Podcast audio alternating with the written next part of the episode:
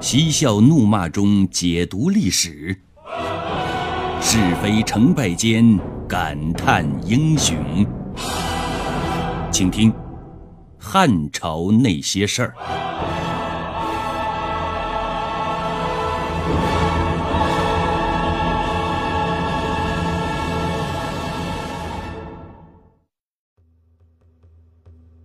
为了表示自己的诚心。北单于立马跟随着吴四、梁讽二人东归，准备当面去拜见窦宪。可是，走到了司渠比地海的时候，北单于突然害怕起来。为了保险起见，他在这儿使了个障眼法，称自己感染了风寒，不能再远途奔波了，派他的弟弟右文于狄王携带着贡品去见窦宪。其实他的目的很明确，就是投石问路。又问于帝王来到五原，原本以为会受到窦宪的特别接待，可怎么也没料到会吃了一个大大的闭门羹。窦宪对他是避而不见。这中间人吴四和梁讽就很不理解，马上本着和事佬的原则。对窦宪进行了善意的劝解，冤家宜解不宜结。窦宪生气地说了：“我要的是北单于来朝拜我，而不是右文于帝王来这里和稀泥。”吴四和梁讽就劝呐：“和稀泥也是一门艺术啊，狗急了都会跳墙，把匈奴往绝路上逼，对我们有百害而无一益呀。”枪杆子底下出政权，他们要是不服，可以重新来过，再打就是。窦宪说完，拂袖而去了。就这样，原本到手的和谈被窦宪的意气用事给办砸了。吃了闭门羹的又问于狄王回到司渠比地海，立马把所见所闻所感向北单于进行了汇报。北单于吓得二话不说，拔腿就跑。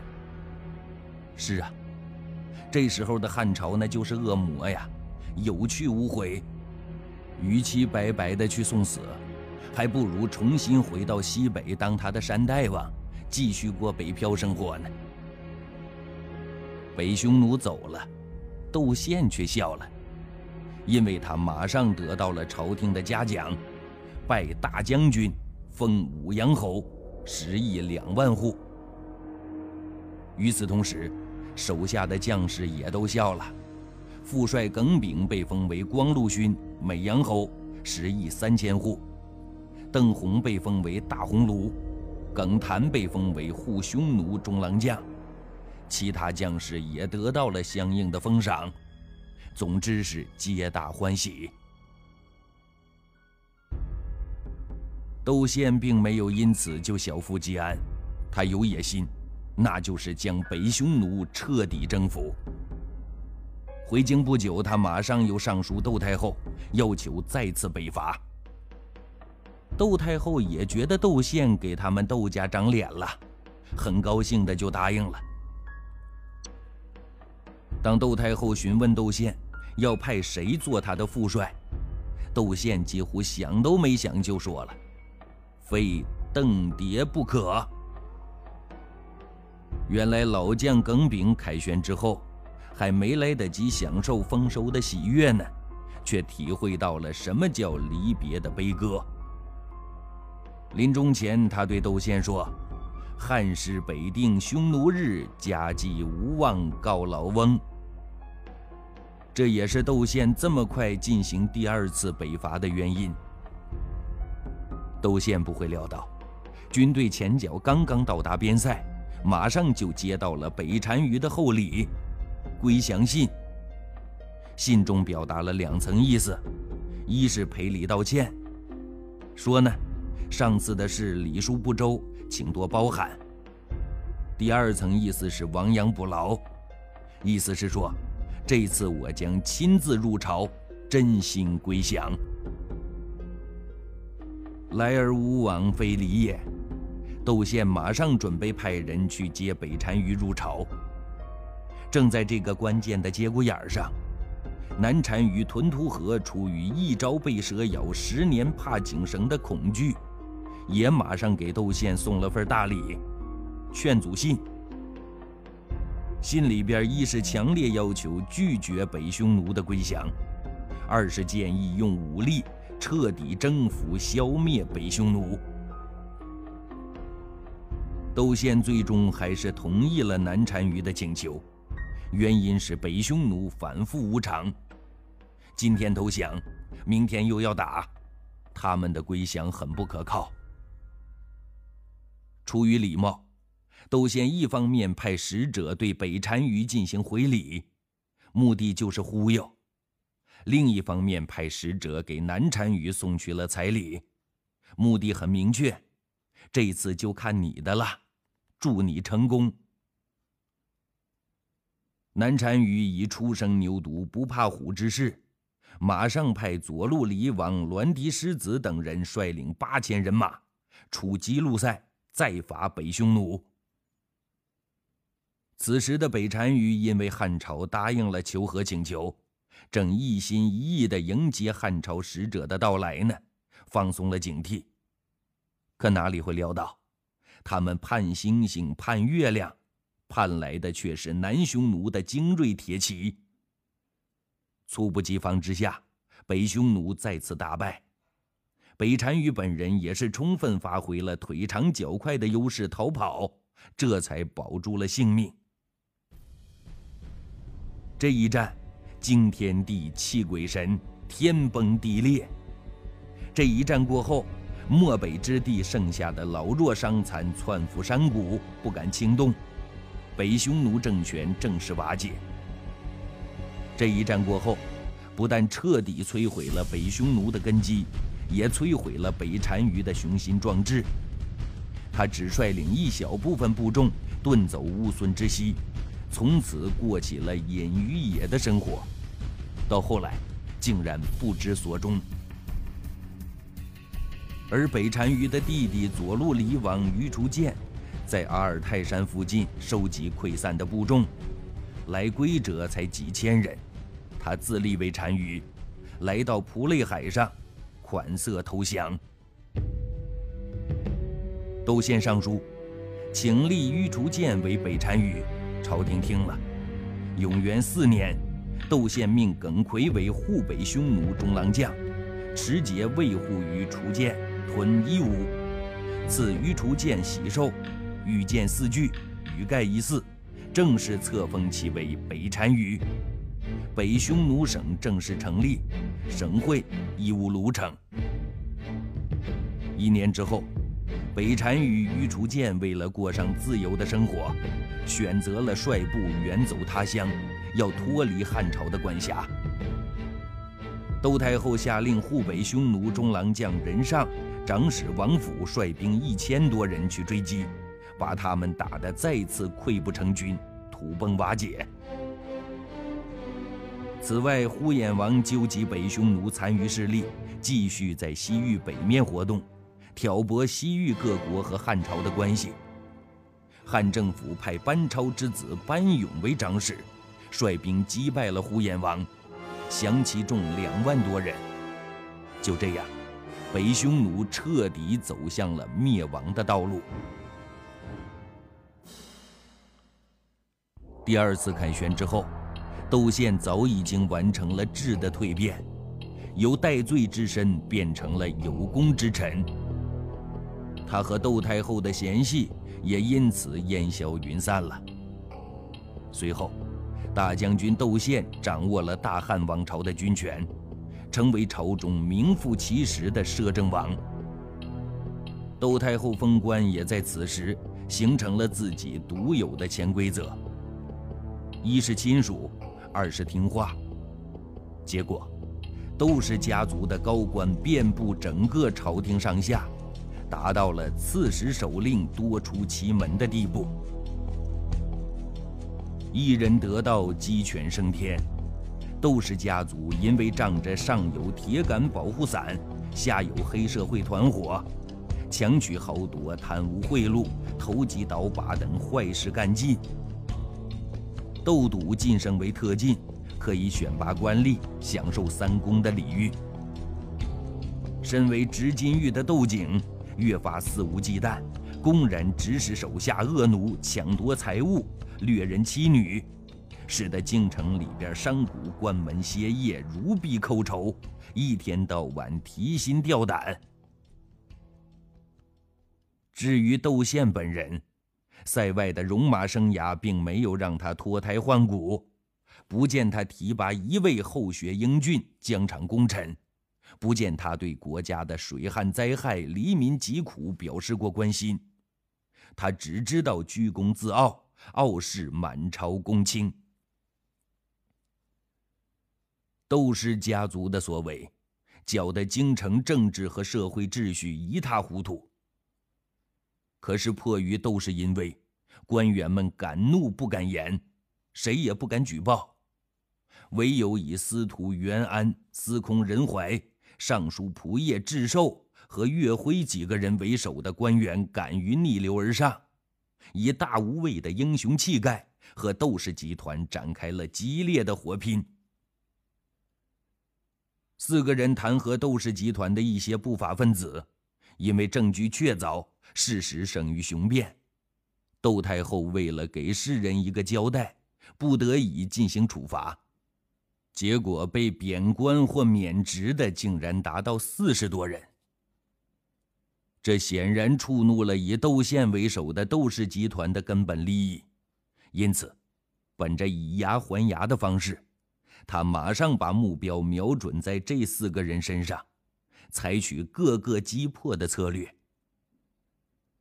他首先对四人当中身份和地位较低的尚书仆射智寿和乐辉动手，结果两个人根本就没有还手之力，很快被窦宪以莫须有的罪名送上了断头台。而对于这一切，三朝元老元安和仁怀除了表示强烈的不满和抗议之外，竟然爱莫能助，毫无办法。另外，司徒府的属官周荣是反窦的坚定分子。司徒元安弹劾窦景及和窦宪争论的奏表，全是由周荣操就。窦氏宾客实为太尉府属官的徐来恐吓周荣：“你为员工心腹，排挤窦氏，窦门此刻遍布城中，你出出入入可要小心。”周荣没有被他吓倒，早已把生死置之度外。他强硬地回答：“我周荣是长江淮河地区的一介孤单书生，有幸能在元安属下任职，纵然被窦家所害，也确实心甘情愿。除此之外，他还告诫妻子，万一自己遭遇不测，不要收敛尸体，以警醒朝廷。”梁讽曾经是窦宪的司马，去北匈奴招降纳叛，也尽了自己的一份力。后来因为武艺，就被窦宪处以剃光头发的刑罚。武威太守又秉承窦宪的旨意，杀了梁方。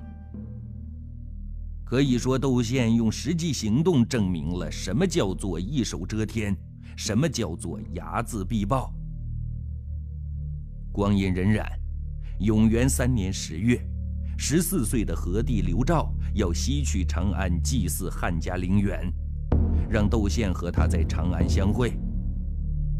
窦宪前来迎驾的时候，尚书下面一些趋炎附势的官员竟然向窦宪叩拜，俯身口称万岁。幸好尚书韩陵正色说道：“同上面的人交往不可谄媚，同下面的人交往不可轻慢。”与人相交，在礼仪上应不卑不亢，哪有人臣被称为万岁的制度？这才阻止了荒唐的闹剧。这次闹剧对刘肇幼小而脆弱的心灵产生了强烈的震撼，他萌生出强烈的参政欲望。是啊，四年了，他已经完成了儿童向少年的转变。普通百姓家十四岁的孩子，都还停留在少年不识愁滋味的阶段，但是刘照却深深体会到了什么叫人在皇宫身不由己。为了改变这种状态，他向窦太后委婉地提出了参政的想法。没想到被窦太后一口回绝了。你现在还小呢，官场如战场，就让你舅舅他们先多替你担当一下吧。等你成年了，再让你做主宰太平盛世的天下之王。窦太后的语气很平和，但意思却不容反驳。接着呢，刘兆又向舅舅窦宪进行了讨教。可窦宪不像窦太后那么温和，他怒吼着：“你也不撒泡尿照照自己的样子，还想参政？我看你是身在福中不知福。”被窦宪一骂，年仅十四岁的刘兆彻底醒了。他明白了，要想从窦氏手中把权力棒交接过来，等，那是永远不可能的。只有夺，而要想夺权，必须培养自己的亲信。朝中虽然也不乏袁安、任怀那样的正义之士，但更多的是趋炎附势之辈。如果在朝中赤裸裸的寻找自己的亲信，弄不好就会打草惊蛇，甚至会阴沟里翻船，会死无葬身之地。对此，年少却充满智慧的刘兆决定就地取材，选的亲信居然是宦官郑重。郑重不但是一个宦官，而且是个有残疾的宦官。据说在入宫时受到了非人的折磨，能保全一条性命下来，那已经是奇迹了。刘兆选择这个残疾人做挡箭牌。一是可以避人耳目，二是因为郑重不是一般的人。如果说残疾是他的最大缺点，那么品德就是他最大的优点。他忠于朝廷，忠于汉室，就是不忠于窦氏集团。也正是因为这样，当刘兆向郑重投去爱的橄榄枝的时候，郑重很快就成了他的内线。有了内线郑重的支持和帮助，刘兆可以及时准确地掌握窦太后和窦宪等人的最新动态，这为他实现梦想跨出了坚实的一步。厨师牛刀取得不错的效果之后，刘兆本着一个好汉三个帮的原则，继续他的亲信寻找之旅。很快。他把目标瞄准在了自己的异母哥哥前废太子清河王刘庆的身上。这时的皇室宗亲王啊，几乎被窦氏集团一网打尽了，五大藩王被斩，其他亲王也沦为布衣或是归隐山林了。